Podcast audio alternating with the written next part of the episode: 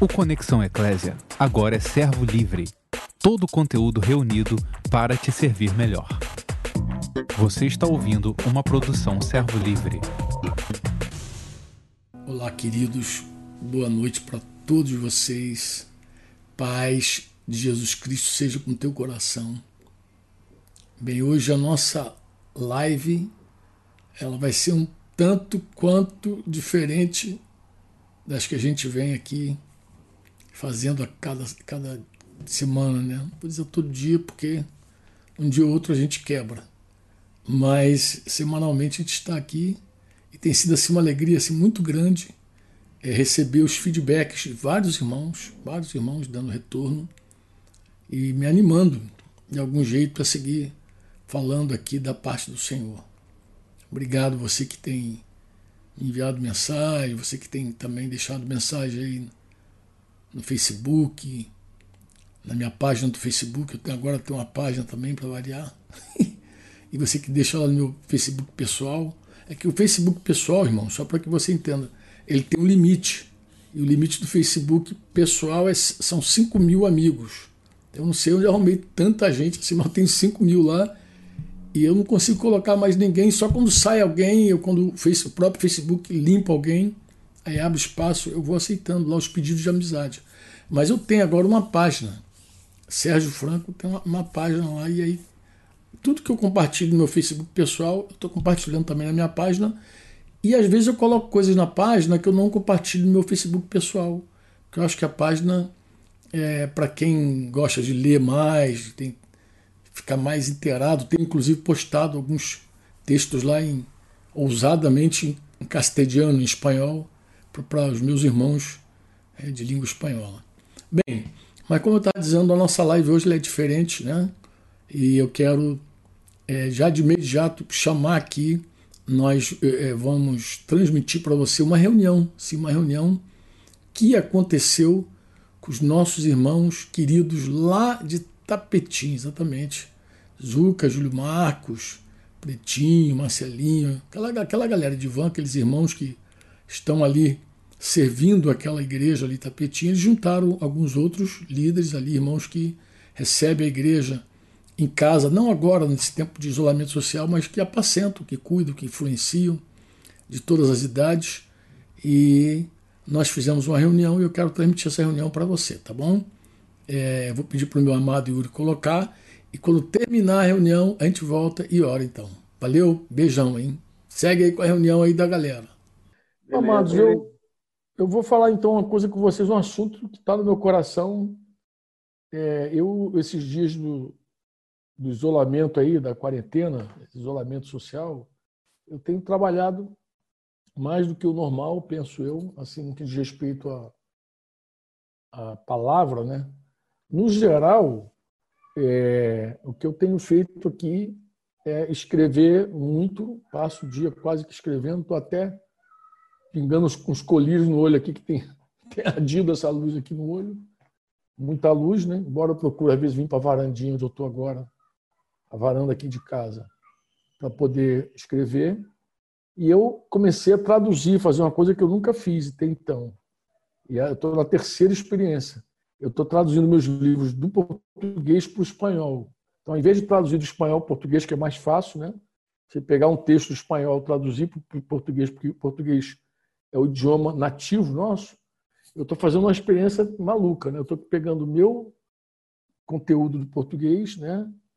e colocando em espanhol. Então, estou fazendo um caminho inverso, entrando no espanhol, saindo do português para ir para o espanhol.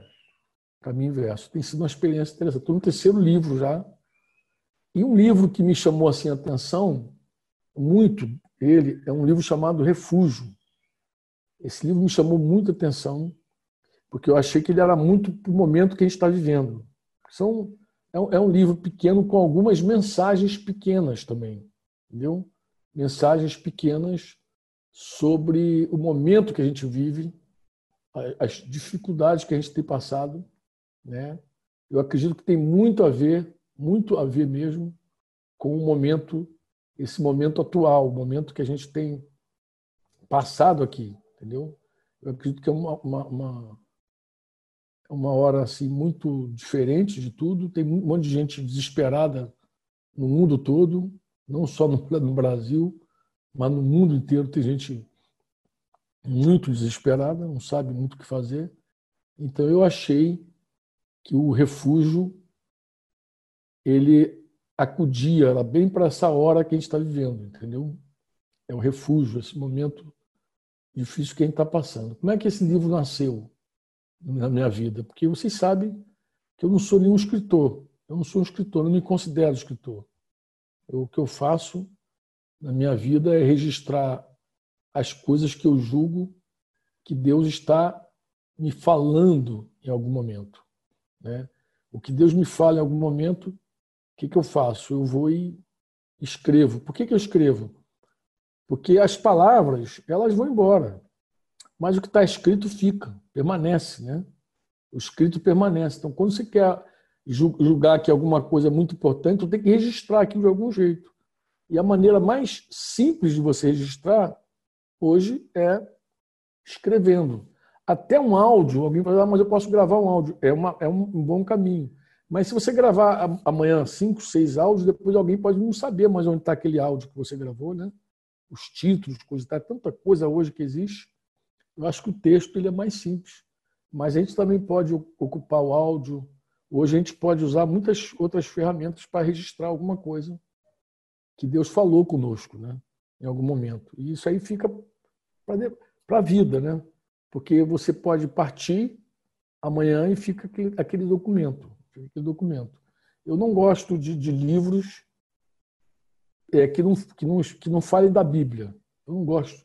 Eu gosto de Bíblia. Eu gosto de pegar a Bíblia, porque que eu gosto de escrever como se eu estivesse pregando, como se eu estivesse falando da palavra, né? Porque eu sei que nem todo mundo tem a graça de ir nas escrituras e tirar de lá alimento para si. A gente anima todo mundo a ler a Bíblia, é verdade. Todo mundo deve ler a Bíblia. Mas tem gente que, além de não saber ler, tem pessoas que, ao ler, não compreendem com tanta clareza. Uma, porque algumas versões da Bíblia estão escritas com português muito antigo, muito arcaico, né? Tem Bíblia arcaica. A Bíblia, a Bíblia em espanhol, por exemplo, tem de 1900 e pouquinho, quatro, tem de 1960. A 1960 foi quando eu nasci. A versão as mais usada lá no Chile é 1960.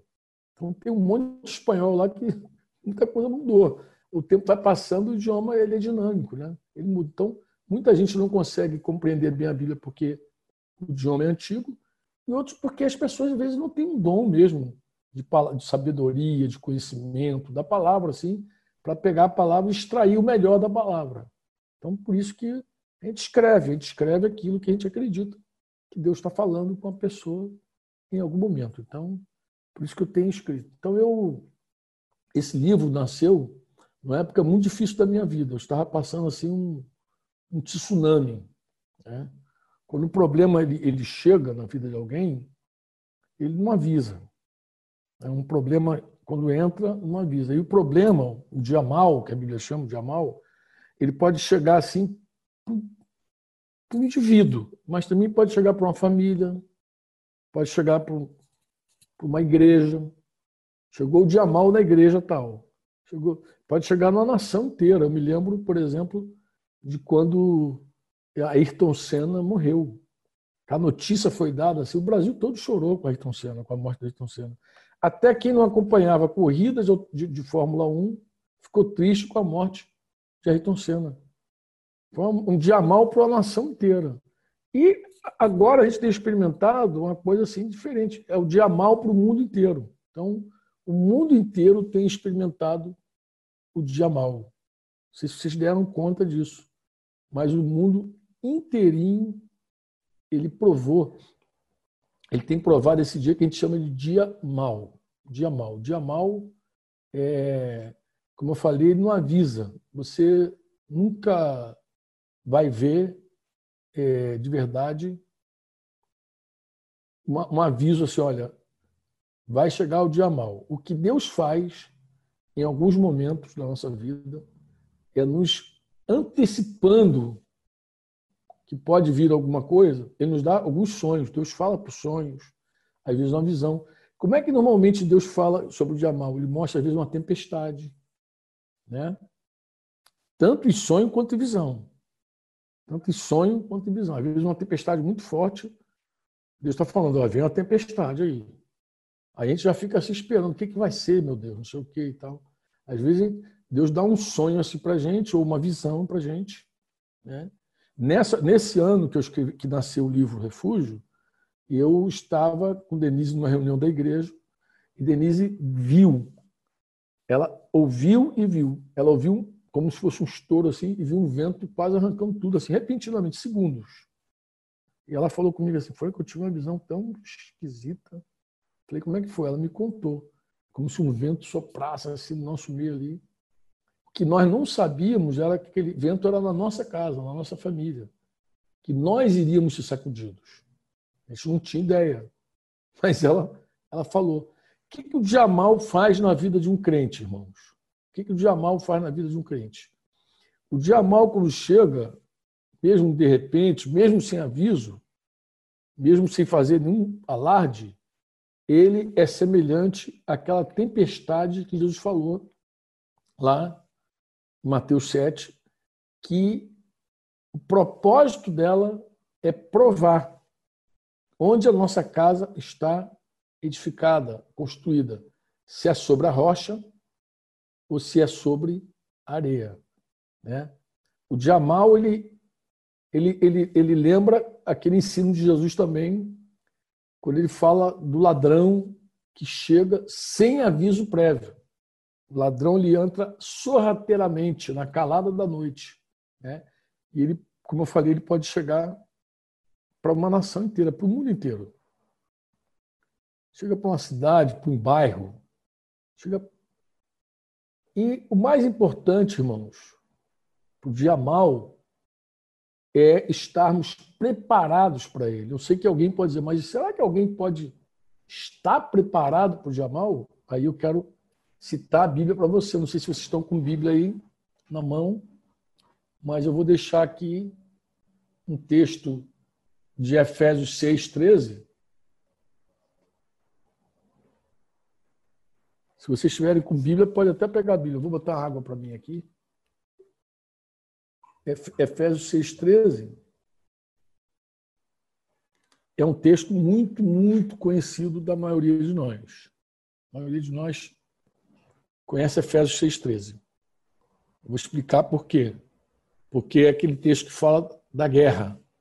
Mas ele vai dizer assim: portanto, tomai toda a armadura de Deus para que possais resistir no dia mal.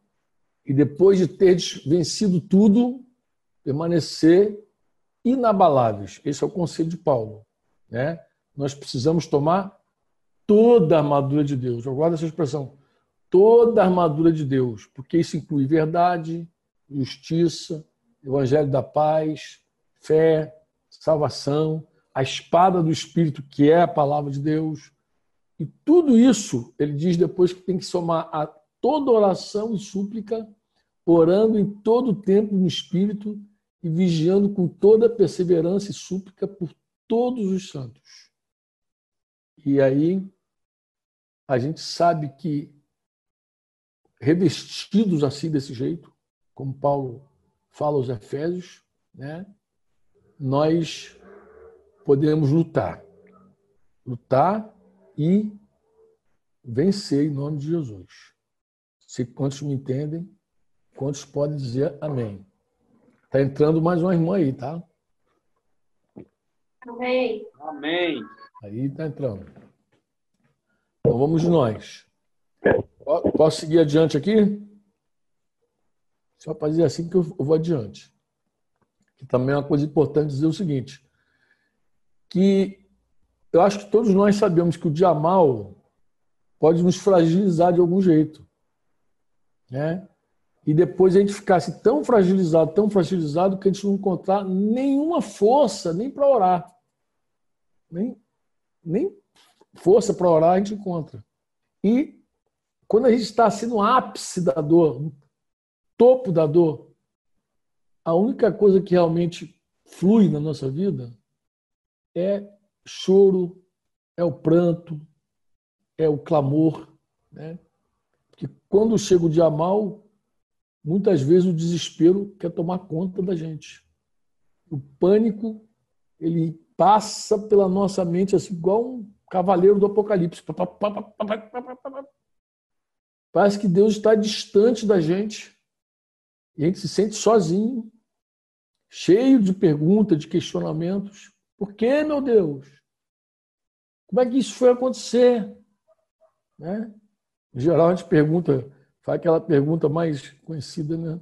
Onde foi que eu errei? Onde foi que eu errei, Senhor? Vocês, vocês já deram conta disso, mas em geral, quando a gente está com problema, a gente fala onde foi que eu pequei, onde foi que eu errei, todo mundo quer saber. Né? Isso é outra conversa. Depois eu posso falar com vocês sobre essa nossa teologia do onde foi que eu errei. Né? Mas eu vou dar foco aqui. Por quê? Porque quando a gente está vivendo um dia muito ruim, muito mal, o que a gente mesmo quer é acordar de um pesadelo. A gente, a gente gostaria muito que fosse um pesadelo. A gente fica se beliscando para ver se não é um pesadelo. Meu Deus, isso é um pesadelo. Não é possível que isso esteja acontecendo na minha vida. Porque esse dia mal, ele pode passar na nossa vida igual um trator. É. Tem um livro muito antigo Talvez vocês nunca ouviram falar desse livro, mas chama-se A Patrola de Deus. Bob Mumford. É um livretinho assim, pequenininho, fininho, que fala sobre quando Deus resolve passar o trator dele na nossa vida e nos quebrantar, entendeu? E nos moer. É um livro muito interessante que há vários anos eu li quando eu era novo na fé ainda e me fez muito bem, me preparou, me animou a enfrentar os dias difíceis da vida também, crendo que Deus está sempre no controle, que Deus está sempre presidindo tudo e governando todas as coisas, né? Mas o dia mal às vezes parece na nossa vida um tsunami. Vocês, acho que a maioria de nós, né, não tem ideia do que é um tsunami. Mas Zuka teve teve comigo lá no Chile uma ocasião. Daí, daí de vocês aí só foi Zuka foi Sérgio, o esposa, né? Zuca esposa, Sérgio esposa e o outro companheiro aí também que foi aí. Gera. Geraldo. Gera esposa. Obrigado, Zuca. Ele mesmo. Mas o, o, o, Chile, por exemplo, é um país que tem tsunami. Em 2010, eu estava nos Estados Unidos, minha filha me, me, me ligou assim, é, preocupada, porque havia passado um tsunami no Chile. E tsunami é uma onda gigante que vem logo depois de um terremoto, quando esse terremoto se dá dentro do mar. Então é um maremoto, né? Dá, dá dentro do mar, aí esse maremoto provoca uma onda gigante, tsunami. Normalmente vem arrastando tudo, destruindo tudo. E algumas pessoas, quando passa pela tribulação, têm a impressão que está vivendo um verdadeiro tsunami, né?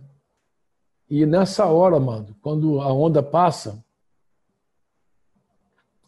a gente muitas vezes se vê sem direção, se vê sem um caminho para tomar. A gente fica assim confuso, meu Deus, para onde é que eu vou agora, para quem eu vou agora, um desespero total. E eu queria, aí eu, aí eu Vou concluir aqui com vocês, embora não estou terminando, mas eu quero deixar aqui para vocês uma, uma, uma direção. Uma direção que Deus dá para a gente, para todos nós, quando a gente está vivendo assim um dia desse, um dia difícil na vida, né? Porque a gente, como eu falei, a gente passa pelo, pelo, pelo problema, pela dificuldade, e muitas vezes a gente fica como alguém que levou uma. Um, aqui não sei se vocês conhecem esse, esse termo, mas aqui no Rio, de, no Rio de Janeiro, eu estou em Curitiba, mas no Rio, quando a onda leva, a gente chama de caixote. Ainda assim, por fulano levou um caixote. Fulano levou um caixote. Caixote, quando a onda faz assim, vira a pessoa de cabeça para baixo, leva, levou um caixote. Não sei como que se chama. Aí, entre vocês mais no Rio, a gente assim, fulano levou um caixote. A onda pegou, o cara virou assim. quando a onda, quando a onda vai, ele já não sabe mais o que é norte, sul, leste, oeste. Está todo, todo esquivetado, todo desorientado. Ele acorda assim, ele sai da onda assim, meio desorientado. Então, é, eu queria falar com vocês, aqui, compartilhar mesmo, é, rapidamente com vocês, o, a direção que Deus dá quando a gente sai assim de uma onda. Quando, é, quando o negócio vira a gente de cabeça para baixo, o que caminho a gente deve tomar, como a gente deve andar, né? O Espírito Santo ele ele vai dizer para a gente de forma clara. Tem um texto de Isaías que eu gosto muito que Flecheira colocou naquela música Levantar, que é Isaías 61, que diz assim: Dispõe-te, resplandece, porque já vem a tua luz e a glória do Senhor nasce sobre ti. Então é é, nessa hora a gente tem que se dispor mesmo, se levantar com ousadia para enfrentar tudo e crendo que a glória de Deus está sobre nós. Eu vou refletir com vocês aqui num texto de Provérbios, um texto pequenininho, de Provérbios 3, versículos 5 e 6. Provérbio 3, amados, ele é espetacular. Provérbios 3 é espetacular. Tem conselhos assim para a vida, entendeu? É um negócio muito especial é Provérbios 3. Se você depois der uma lidinha lá, tu vai ficar maravilhado com Provérbios 3. Mas o 5 e o 6 diz assim, ó, confia no Senhor de todo o teu coração. Não te estribes no teu próprio entendimento. Reconhece-o em todos os teus caminhos e ele endireitará tuas veredas. É só isso, Provérbios 5, 3, 5 e 6.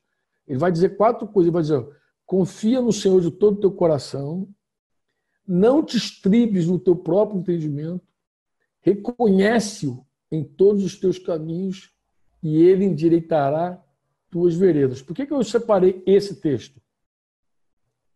Porque ele já fala de que Deus vai endireitar as veredas, que ele vai, de que ele vai colocar, ele vai dar rumo, ele vai corrigir o, aquela capotada que a gente deu, né? Outro dia, os irmãos sofreram um acidente aí, Marcelinho e um outro irmão que estava com ele. Sofreram um acidente. Não sei se o carro Pedro. capotou. Pedro, tá? Os dois estão aí, então, né? Não. O carro chegou a capotar, não? Não, não capotou. Só bateu. Mas é... perdeu, perdeu o rumo. Deu perdeu minha volta. Perdeu? Capotou, não. Capotou não. A carreta perdeu o controle. Mas perdeu o controle. Perdeu a direção, perdeu o controle. Porque quando você sofre um acidente, tu fica desorientado, né? Então, quando acontece um acidente também na nossa vida, a gente fica desorientado. Para que lugar que eu vou? Qual o rumo que eu vou? Que direção eu tomo? Só ficar assim, né? E o texto diz de Provérbios que ele endireitará as nossas vidas, ou seja, ele vai dar rumo para a gente. Ele vai colocar a gente num caminho bom, num caminho reto. É, é isso que ele está dizendo. Mas ele fala de quatro coisas interessantes. Né? Até endireitar a sua vereda, ele fala de, primeiro, primeiro de confiar no Senhor de todo o teu coração. É, existem muitas pessoas hoje, vocês sabem, que declaram que já foram crentes que caminharam na igreja, mas hoje desistiram de caminhar. E tem gente que diz que não tem nenhum proveito na fé. Ah, fé não adianta não. Adianta não, bichinho. Tem gente que até acha que o tempo de incrédulo era melhor. Tem gente que diz assim, meu Deus, quando eu era incrédulo, o negócio estava melhor para mim. Agora que eu, que eu, resolvi ser crente, o negócio piorou muito para mim. Meu Deus, o que, que é isso? Aí lastima, achando que o tempo da, da incredulidade é melhor, melhor que o tempo da fé. Não sei vocês, mas eu já ouvi gente assim já, né? É, pessoas que verdadeiramente nunca, vou dizer assim, nunca tiveram uma relação com Deus de verdade. Eu vou explicar isso por quê. Por que, que eu penso assim? Porque quando nós nos relacionamos com Deus e nós temos reservas nessa relação, eu acredito que essa relação não é verdadeira, não é profunda. Entendeu? Porque quando a gente. É, na, na, vou tentar explicar isso assim para você entender. Quando Deus se entregou a nós, ele se entregou sem reservas. Ele enviou o próprio filho dele para morrer na cruz por nós, pelos nossos pecados. E não teve reserva. Ele se entregou completamente por nós. E ele espera que daqui para lá a gente faça a mesma coisa, ou seja, que nós também, quando nos entregamos a ele, a gente não tenha nenhuma reserva. Que seja uma coisa profunda, absoluta e plena. Que não seja uma coisa é, é, é meia, meio, meia boca, não, não vou, mas não vou, estou, mas não estou. Não, eu estou experimentando, fazendo prova, teste. Não pode ser assim. Uma entrega a Jesus tem que ser profunda, verdadeira. Tem que ser verdadeira para ser. Porque se não é profunda, se não é total, né, não é verdadeira. Ele criou a gente para ter uma comunhão com Ele plena. Deus procura verdadeiros adoradores que o adorem em espírito e em verdade. E a gente precisa aprender a confiar em Deus. Mas olha como é que ele diz. Ele diz que a gente tem que confiar em Deus em toda e qualquer circunstância, mas não apenas confiar, mas confiar de todo o coração. É assim que começa o texto. Confia no Senhor de todo o teu coração. De todo o teu coração. O que, que eu acredito, irmãos? Eu acredito que Deus permite o dia mal na nossa vida para provar se nós estamos ou não inteiramente na rocha. Se a nossa confiança nele é total, plena, absoluta. Ele não deseja provar nada para ele. E nem pretende desmascarar a gente, dizer, tu é um crente falso. Não. Eu creio que Deus, quando ele permite o dia mal, é para que a gente é, possa avaliar de verdade como a gente é cristão, né? A gente pode avaliar que se de verdade a gente passa, passa, está passando sem murmuração, né? Sem, sem se queixar do oleiro. Se a gente passa assim, realmente, ou não. Ou se a gente murmura, se a gente se queixa dele. Porque a nossa relação com Deus tem que ser profunda, mas também tem que ser total. Porque é dessa forma, irmão, só dessa forma, que a fé cristã tem proveito. Tudo com Deus, meus amados, precisa ser inteiro, sem divisão, sem reservas. Sem reservas. Por isso que eu acredito que Deus fala conosco, filho meu, dá-me o teu coração. Eu também tenho aquele texto de, de Lucas 14 que Deus diz: aquele que não renuncia a tudo quanto tem não pode ser meu discípulo. 14, do 30 ao 33. O Espírito Santo também, quando convida a gente para entrar nas águas, ele diz lá, por meio lá do profeta Ezequiel, que a água não pode ficar na canela, no joelho, na coxa. A gente tem que entrar totalmente no rio. Então Deus nunca chamou a gente para ter uma relação pela metade com Ele. Não sei se vocês entendem o que eu estou falando. Então, um, um cristão, para experimentar tudo de Deus, ele também tem que ser intenso. Ele tem que ser tudo com Deus, tudo ou nada. Eu demorei muito para entender isso, irmãos. Já falei, acho que em alguma oportunidade com vocês, que eu demorei muito porque Deus me falou a um certo momento da minha vida quando eu estava ainda na Força Aérea, que ele me queria de forma plena e eu achava que ela não, podia, não deveria. Não dava. Então, quando a gente não se entrega totalmente a Deus, a gente não pode esperar, amados, tudo de Deus. Pode ter certeza do que eu estou falando.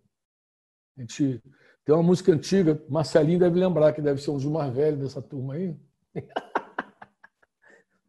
Mas Eu tô falando mais velho na fé, Marcelo. Vou quebrar teu galho. Liga aí.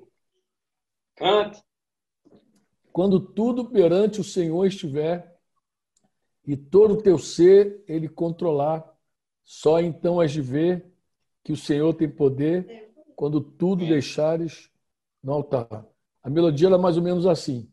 Quando tudo perante o Senhor estiver e todo teu ser ele controlar, só então has de ver que o Senhor tem poder quando tudo deixares voltar. Eu lembro dessa. É antiga, é. Mas fala que quando a gente entrega tudo no altar, e Deus também mostra o poder dele, né? Acho que é Crônicas que diz. Tem primeira crônica e tem... a mais famosa de crônicas, famosa é, é, é primeira, é segunda crônica 7,14, né?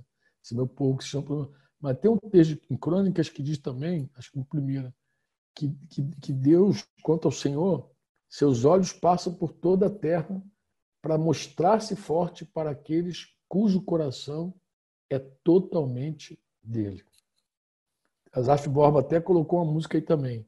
Ele canta assim: Quanto ao Senhor, seus olhos passam por toda a terra para mostrar-se forte, para mostrar-se forte, para com aqueles cujo coração é totalmente dele. Então, a primeira recomendação de Provérbios é confia no Senhor de todo o teu coração.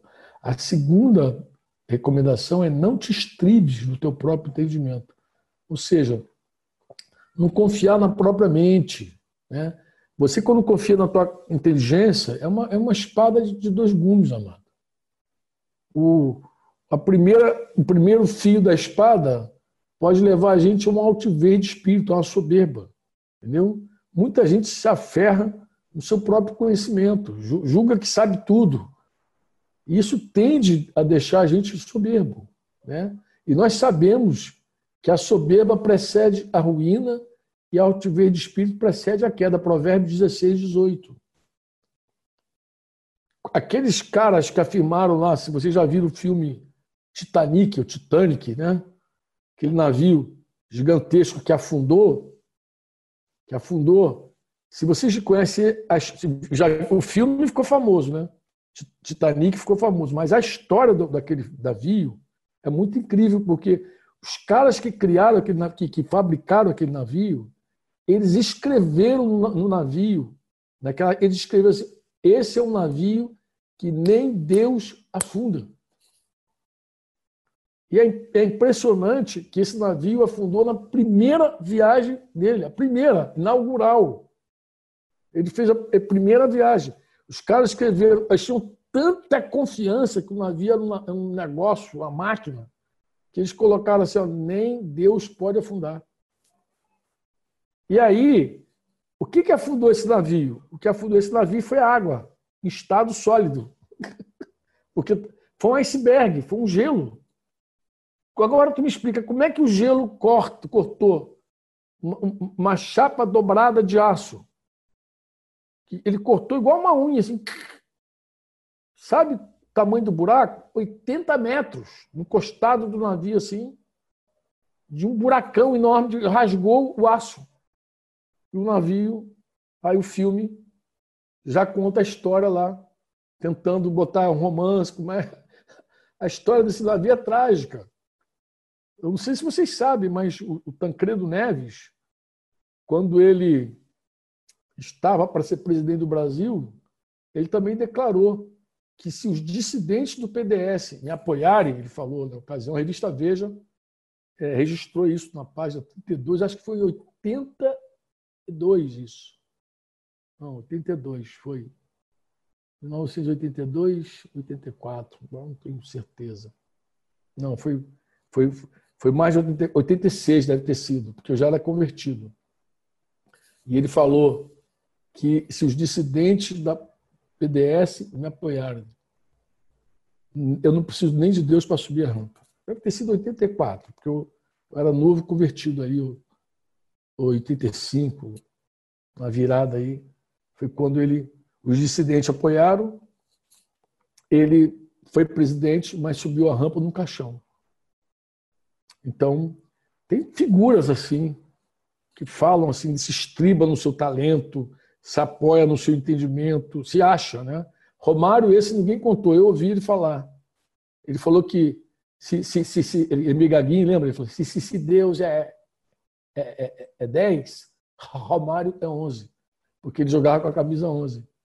Então ele falou que se Deus era 10, ele era 11. Naquele ano, a, Copa do Mundo, que podia ter, Romário podia ter se despontado, ele não foi.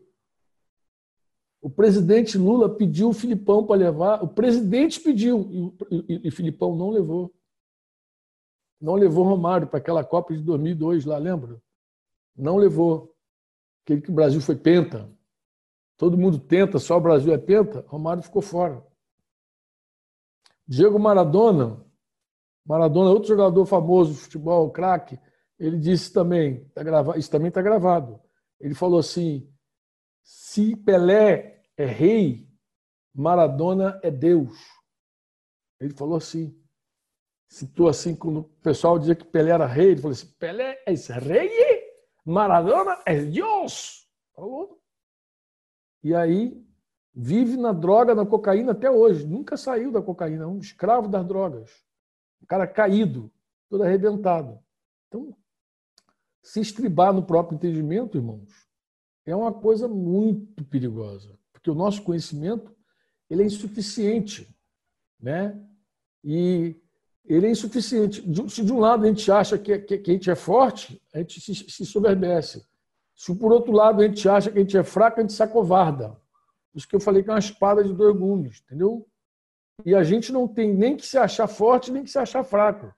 A gente tem que dizer como Paulo, tudo posso naquele que me fortalece.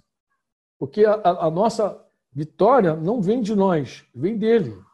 Quando a gente luta, a gente não luta porque a gente é forte e, ou é fraco. A gente luta porque Deus mandou e disse: Eu vou estar com você. Porque se Deus está conosco, pode vir o que vier. Nem o que vier a gente enfrenta. Se Deus é conosco. Agora, se Deus não é com a gente, fica na tua, mano. É melhor nem, nem se levantar, olhando para o teu braço. Porque olhar para o braço dá essa, essa, essa, essa impressão errada. Você olha e diz assim, olha como é que eu estou forte. Vai lá e se arrebenta na sua soberba. Aí tu olha, olha como é que eu estou fraco. Aí se acovarda, foge. Também Deus não é glorificado na vida dos covardes. Então não é, não é para olhar para você, né? A gente não precisa olhar para nós. A gente não se estriba em nós mesmos.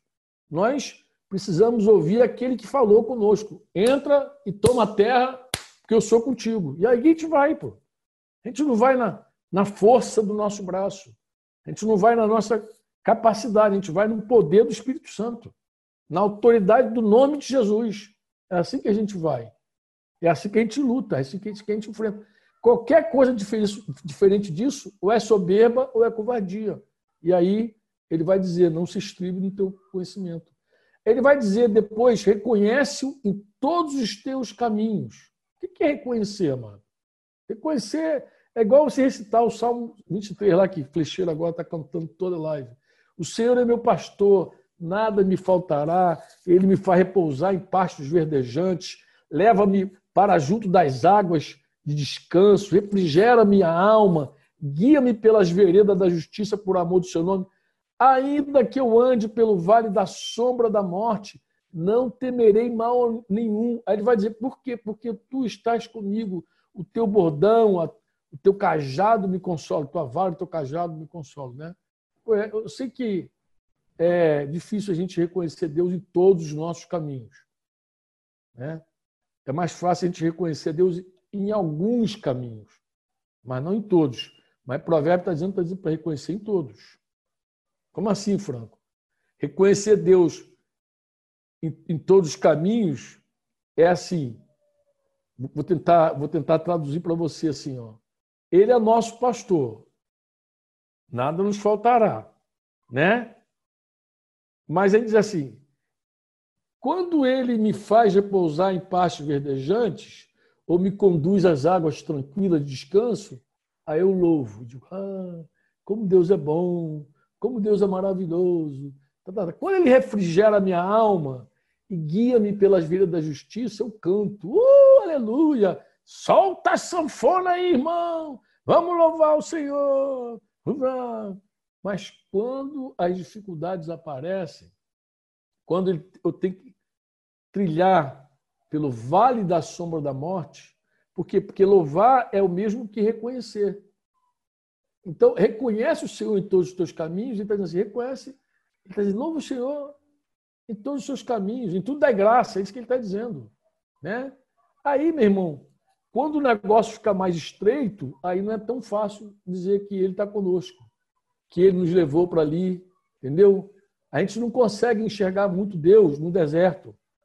A gente não consegue é, enxergar muito Deus quando ele é, quando a gente não não aceita a ideia de que Deus nos levou para aquele lugar. Mas você vai pegar Deuteronômio 8, ler e vai ver que Deus levou Israel para o deserto. Foi ele que levou. Você vai pegar Mateus 4 e você vai ler e vai ver que o Espírito Santo levou Jesus para o deserto para ser tentado pelo diabo. É assim que está. E o Espírito Santo então, Deus leva a gente para um lugar bom, mas ele também pode, em algum momento, permitir que a gente ande com ele no vale da sombra da morte. E aí a gente tem que reconhecer ele também em todos os nossos caminhos. Nos bons, que são mais fáceis de ver Deus, mas também naquele que, aos nossos olhos, não é muito bom. Que, que ele está dizendo, irmão? Ele está dizendo que quando a gente confia de todo o coração, quando a gente não se estriba no nosso entendimento e quando a gente louva, reconhece Ele em todos os caminhos, sem dar espaço para murmuração, o que, que ele vai fazer? Qual é a consequência disso? Ele vai endireitar as nossas veredas. A consequência da gente seguir esses três conselhos, confiar no Senhor de todo o coração, todo, não se estribar no próprio entendimento e louvarmos em todo e qualquer caminho. A resposta a, essas, a esses três passos é uma resposta maravilhosa. Ele vai dizer que Deus vai corrigir o nosso caminho, vai endireitar. E Deus não mente, irmãos. Deus, Deus nunca é infiel. Deus é, é o contrário, Deus é fiel. Tudo que Deus fala, ele cumpre. Ele garante que esse caminho vai ser feito mesmo no dia mal, mesmo, mesmo quando a coisa está ruim, entendeu? Ele, ele vai endireitar nossas veredas. Você consegue, não sei se você entende o que eu estou falando aqui, consegue imaginar, mas o quanto que Deus consegue e é poderoso e pode transformar em bênçãos as ruínas que foram deixadas pelo dia mal. Porque as ruínas do dia mal, ele simplesmente faz um milagre e transforma numa bênção. Pô. Né? ele, ele dá direção para tudo, ele acerta tudo. Se a gente lê o texto de Provérbios, né, a gente vai ver que quem passa pela tempestade e não vê caminho adiante, não vê nada pela frente, ele precisa de novo olhar para esse texto dizer, não, confia no Senhor de todo o teu coração. Preciso confiar no teu coração. Não se estribes no teu próprio entendimento. Não, não vou confiar na minha mente. Não vou confiar no, que eu acho. Não vou confiar, não. Eu preciso enxergá-lo, reconhecer em todos os meus caminhos que eu vou fazer. Eu faço, eu confio, eu reconheço, eu louvo. E ele, ele faz o impossível. Endireita as minhas veredas, amado. Ele endireita as minhas veredas.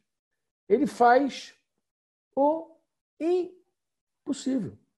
Vocês, vocês me entendem. Cabe a nós confiar em todo o coração. Amém? Vocês dão amém ou não? Cabe a nós.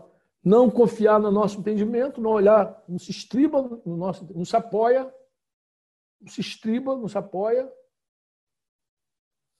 louve-o, reconhece ele em todos os, todos os caminhos, põe atenção aí em tudo, no que ele está fazendo, e ele faz o impossível. Quem faz o impossível é o Senhor. Ele vai fazer o impossível. Pode ter certeza disso que eu estou falando. Ele vai fazer o que para nós não é possível fazer. Transformar maldição em bênção. Arrumar a bagunça. Acertar o caminho. Só o Senhor é capaz de realizar essas coisas. Amém? Eu não sei, irmãos, o que vem por aí, mas eu posso garantir a vocês uma coisa. A coisa, o mundo vai dar uma chacoalhada forte. Por quê? Porque ele paralisou, ele parou. Quando acontece uma paralisação dessa, desse nível mundial que está vendo, é, como é que fica a vida? Fica assim: os mais poderosos, os mais ricos, não querem pagar a conta, nunca vão pagar a conta. Eles não vão querer pagar a conta desse momento. Então eles vão engolir os menores. Vai ser cobra engolindo cobra, porque eles não vão querer pagar a conta. É igual banco. Você já viu o banco querer pagar a conta? Ele te empresta a juros de 10, de 15, de sei lá de quantos por cento. E quando você coloca lá na, na tua aplicação lá, teu dinheiro na poupança, ele não dá nem 1% para você. Ele não dá um, mas se você entrar no cheque especial, ele arranca teu couro. Se você não pagar o total do teu cartão de crédito, ele vai te arrancar a pele. Mas se fosse o contrário, se você pagar adiantado o cartão de crédito, pagou errado, pagou um valor a mais, ele te devolve o mesmo valor que você pagou a ele. No mês seguinte, ele dá um, né, um pirulito para você lá, te engana, vai. Então, o mundo é assim. O mundo está todo preparado e assustado com esse coronavírus e com os efeitos dessa. Porque essa onda passa, vem uma outra onda. Que onda vem agora, Franco? Que todo mundo já viu. A onda da economia. A economia vai bagunçar o mundo. No Brasil já são milhares de empresas quebradas. Milhões de gente, milhões de pessoas desempregadas. Já tem, já. Já é um fato que eu estou falando com vocês, é um fato.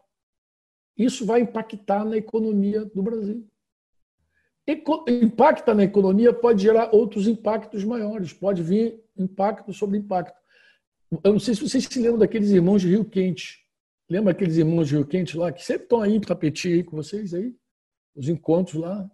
Zenivaldo, lembra? Esposinha, família tal. Gente querida. Então, o que, que acontece? Esses irmãos estavam me falando que Rio Quente parou, que é um, é um lugar turístico. O restaurante deles está fechado. Eles tiveram que demitir cerca de 20 funcionários. Não tem vida lá. Parou tudo, porque é tudo em função do, do turismo. Então, essas coisas acontecem está acontecendo agora no mundo inteiro. No mundo inteiro. O que nós vamos fazer, irmãos? Nós vamos confiar no Senhor de todo o coração. Nós não vamos olhar para nós e dizer, é, eu tenho a solução. A gente não se estriba em nós mesmos. A gente precisa reconhecer que esse caminho também é caminho de Deus. Talvez seja a hora da igreja começar a ganhar gente, proclamar e falar para os incrédulos, trazer os desviados de volta. Talvez seja um tempo de Deus, é um caminho do Senhor. Tremendo na nossa vida. o que Deus vai fazer se a gente fizer isso? Ele vai endireitar nossas veredas. Ele vai, ele vai, ele vai fazer um milagre a cada dia. A gente não precisa ter medo. Nele a gente pode e deve confiar de todo o coração. Talvez, irmãos, o efeito disso ainda fique mais grave ainda, quando estou falando da economia, talvez isso afete o, país a nível até de, de comida, de fome. Lá no Chile, eu já tenho falado com os irmãos já há algum tempo. Antes do coronavírus, eu tenho falado para eles: guarda alimento, guarda semente. Eles estão num lugar que, que se planta. Lá em Colina tem um lugar especial que se planta. Eu digo para os irmãos: guarda semente. Guarda semente. Planta e guarda semente. Por quê? Porque virão os dias difíceis. Eu já falava isso antes. Mas lá no Chile teve dois eventos muito difíceis. Não sei se vocês têm noção disso mas teve um evento social lá, uma explosão social. Eles chamaram de estadia social. um estouro social, onde os jovens saíram quebrando tudo, as pessoas iam para a rua, quebraram tudo, quebraram o metrô, quebraram o banco, quebraram, deixaram alguns lugares do país todo destruído. Isso gerou um monte de prejuízo financeiro. Quando eles estão se recuperando desse problema, veio o coronavírus. Então, para vocês terem ideia como é que estão nossos irmãos chilenos agora. Então, eles já vinham de um problema. E agora o problema agravou. O problema agravou. Então, é isso que eu queria dizer para vocês. Venha o que vier. Se vier uma coisa pior pela frente, e deve vir, não se enganem, não tenham medo. Não se assustem. Não se assustem, não tenham medo. Confia no Senhor de todo o coração. Segue na sanfona, segue tocando. Não para. Não olha para o teu braço, não olha para a tua capacidade de gerir tragédia. Aprenda a ouvir Deus. Aprenda a ouvir Deus. É entendido, irmão, não é tempo de comprar nada. Não é tempo de gastar dinheiro. É, é porque isso aí o Espírito Santo já está falando conosco. Reduz tua, tua, tua comida, aprende a jejuar. Para de, fazer, de jogar, jogar comida fora. Não é tempo de desperdiçar comida. É tempo de aprender a comer. Os mais novos aí não sabem o que é isso, mas os mais velhos sabem. Quando, é, os mais velhos sabem que houve tempo que só comia carne no final de semana. Só se comia carne no final de semana. Tu vai dizer, mas ninguém aguenta. Aguenta. O Japão, depois da Segunda Guerra Mundial, ficou dois anos que só comia feijão e soja. Feijão e soja. Dois anos só comendo feijão e soja. E os japoneses estão aí, estão vivos. Passaram. Então não tem, não fica pensando. Ah, se ficar difícil, aprende. Outra coisa que a gente precisa fazer é aprender a jejuar. A gente precisa aprender a jejuar. Não sabe jejuar? Aprende. Ah, eu não aguento. Aguenta assim, tu não morre, não, velho. Aprende a fazer jejum. É bíblico e aprende. Vai fazer bem. Tu vai perder uns pezinhos, vai ficar mais magrinho, entendeu? E ainda vai fazer bem para o teu espírito, para a tua alma e para o teu corpo. Não desespera. Não, não, não pense que você vai dar a solução com o teu braço. Olha para Deus, ouça Deus. Amém? Reconheça Ele nesse, nesse momento difícil do mundo. Louve o Senhor. Aí, mais sanfona. Louve o Senhor. E qual vai ser o resultado disso, Franco? A resposta garantida é que ele vai endireitar nossos caminhos. Ainda que o mundo todo esteja perdido, nós vamos saber por onde a gente vai andar. Amém? Essa é a palavra que eu queria deixar com vocês, no nome de Jesus Cristo. Espero que Deus fale com vocês no profundo do coração. Tá bom, meus lindos? Bem, eu espero que você tenha sido edificado com essa reflexão, com essa conversa que a gente teve lá os irmãos em Itapetim. Itapetim, lembrando que Itapetim é uma cidade que está no sertão pernambucano, fronteira com a Paraíba, bem pertinho da Paraíba. Está tão pertinho da Paraíba que é mais fácil você ir para Campina Grande, que é uma das grandes cidades lá da Paraíba, do que ir para Recife, por exemplo. Está muito mais próximo ir para Campina Grande. Mas eu quero orar com você. Orar porque se você está experimentando exatamente aquilo que eu falei. Parece que você levou um, um caixote, a onda te pegou e você ficou assim meio sem saber para onde você vai. O conselho da palavra você já tem. Confia no Senhor de todo o teu coração. Não se apoie, não se estribe no teu próprio entendimento. Reconhece Ele em todos os seus caminhos e Ele vai endireitar a tua vereda. Eu vou orar para que você pratique essa palavra. Vamos fazer? Pai, em nome do Senhor Jesus Cristo, eu quero pedir agora por todos os meus queridos irmãos, esses que estão agora nos assistindo aqui e aqueles que vão nos assistir depois também. Quero te pedir, te rogar, Pai, no nome de Jesus, que tu encha esses corações de fé, de ousadia, de intrepidez, de coragem, para que eles pratiquem a tua palavra, Senhor. Que no meio dessa turbulência, no meio dessa tormenta, no meio dessa tempestade, Senhor, que tem tirado a direção de vários dos teus filhos, eles possam, pela graça tua, pela misericórdia tua, pelo teu amor, Senhor, confiar em ti. Confiar de não apenas confiar, mas de todo o coração. colocar toda a confiança em Ti e tirar toda a confiança do homem, não se estribar em nenhum momento em si mesmo, Senhor. E te louvar e te reconhecer, mesmo nessa tempestade, enxergar que a Tua mão está presidindo todas essas coisas. Nós temos certeza absoluta, Pai. Nossa fé, nossa certeza, nossa esperança é de que Tu vais endireitar esses caminhos, essas veredas, essas sendas. É a nossa oração no nome de Jesus Cristo. Amém. Queridão, então ficamos por aqui, tá? Um grande beijo no coração e até amanhã, com a graça do Senhor, querendo Deus, se Deus quiser, estaremos aqui de novo. Beijão. Você ouviu uma produção Servo Livre.